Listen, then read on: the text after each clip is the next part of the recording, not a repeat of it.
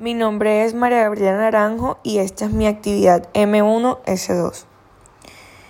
Primera pregunta, ¿cuál es el tema?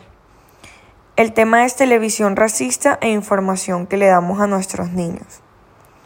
Segunda pregunta, ¿cuál es la idea global?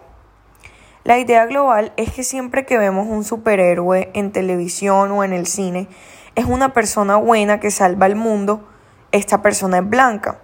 Y esto está acabando con la seguridad de los niños de color, ya que debemos dejar a un lado los estereotipos.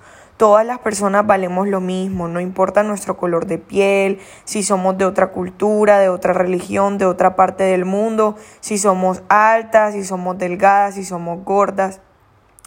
Esto debe cambiar porque esta es la información que le estamos transmitiendo a nuestros niños en este tipo de series. Tercera pregunta, ¿cuál crees que es el propósito del autor? Para empezar tu respuesta elige uno de los siguientes verbos. Opinar, aseverar, explicar, justificar, probar, persuadir, defender o convencer.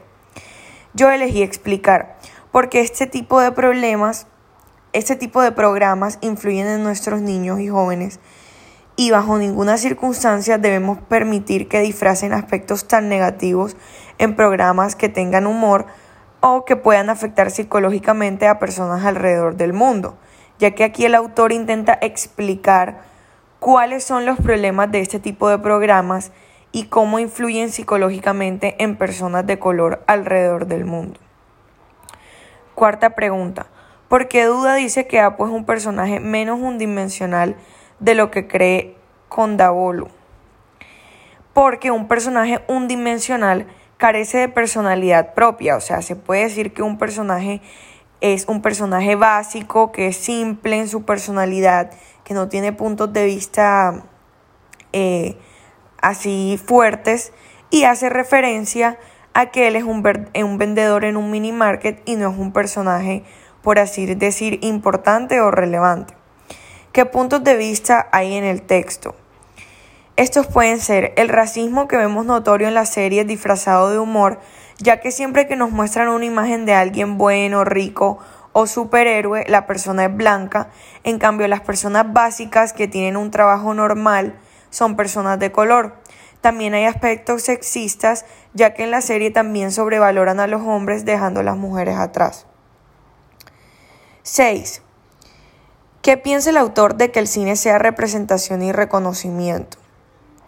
Piensa que por medio del cine estamos dando mala información a nuestros niños, haciéndolos creer que las personas negras no tienen valor o que las personas blancas son mejores, y estos aspectos los vemos alrededor de todo el mundo.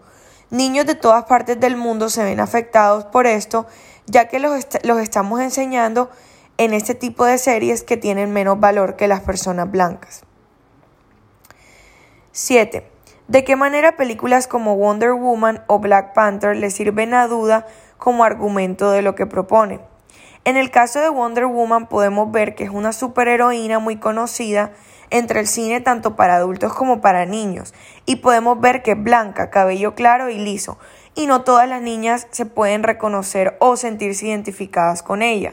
Y Black Panther escogieron una persona de color porque el protagonista se trata de una pantera son aspectos donde podemos ver racismo.